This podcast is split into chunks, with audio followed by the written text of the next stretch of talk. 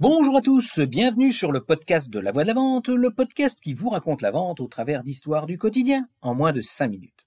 Aujourd'hui, je vous emmène dans mon ex-boulangerie. Vous allez me dire, qu'est-ce qui nous invente encore? Vendre du pain, c'est quand même pas compliqué. Prix peu élevé, prise de, prise de risque faible, gamme de produits limitée, et rapidement compréhensible par le client. C'est vrai quoi, dans une boulangerie, on achète du pain, de la pâtisserie, éventuellement le journal et des friandises, c'est à peu près tout. En plus, on est quand même tous d'accord sur le fait que le client qui rentre dans une boulangerie, a priori, il sait ce qu'il veut.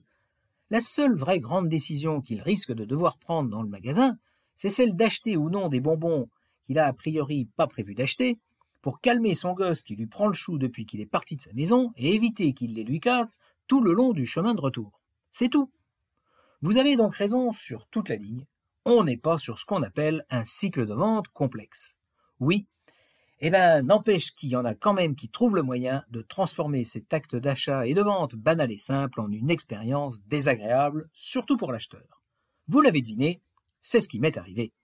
La semaine dernière, je me suis fait engueuler par ma boulangère. Alors, pour commencer, quelques mots sur cette boulangère.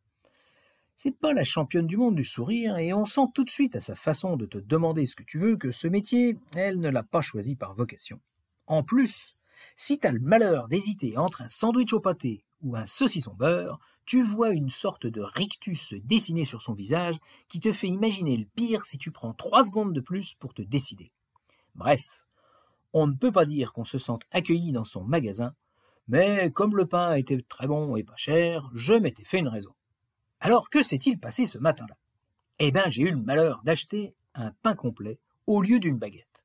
Et là, une fois ma commande passée, tout s'est précipité. Je l'avoue, je n'ai rien vu venir.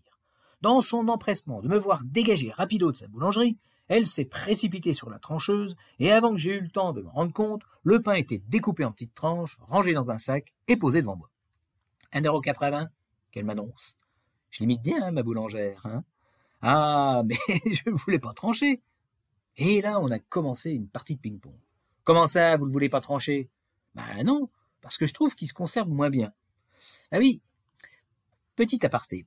Quand ton fournisseur commence à te mettre ta pression, toi le client, tu te sens obligé, de te justifier. C'est ce qu'on appelle le monde à l'envers. Oui, mais vous me l'avez pas dit. Non, mais vous me l'avez pas demandé. Ah si, je vous l'ai demandé. Mais vous m'avez pas répondu. Bah peut-être que j'ai pas répondu parce que j'ai pas entendu. Et de toute façon, vous aviez quand même le droit d'attendre une réponse avant de décider pour moi s'il le fallait trancher ou pas. Ouais, c'est ça. Bon, et je fais quoi avec le pain? Bah, je sais pas, moi, mais moi, je le prends pas, il est tranché. Oui, mais vous vous rendez compte? Je vais en faire quoi du pain maintenant qu'il est tranché? Bah, je sais pas, vous allez le vendre à quelqu'un qui le veut trancher. Oui, c'est ça. Et vous croyez que c'est aussi facile? Ah, si tous les clients sont aussi compliqués que vous, il va me rester sur les bras. En quoi je suis compliqué? Oh, ça va, c'est bon. Les clients, c'est toujours pareil. À peine bonjour, jamais content et toujours en train de râler. Bon, pour éviter qu'on entre dans un combat de tranchées aussi stérile qu'agaçant, j'ai mis fin au débat et je lui ai demandé si elle voulait me servir un pain complet, non tranché ou pas. Elle a râlé très fort et me l'a vendu non tranché. Tout ce cinéma pour une vente à 1,80€. Qu'est-ce qu'elle nous raconte cette histoire? Elle nous parle de mauvaise foi.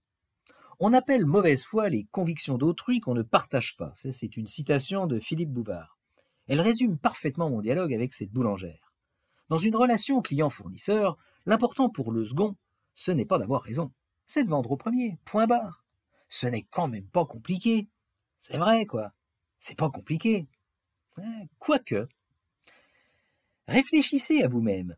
Ce sera votre, votre petit exercice du jour. Repensez à ces trois dernières situations où vous avez vraiment fait preuve de mauvaise foi et demandez-vous sincèrement ce qui a provoqué ça.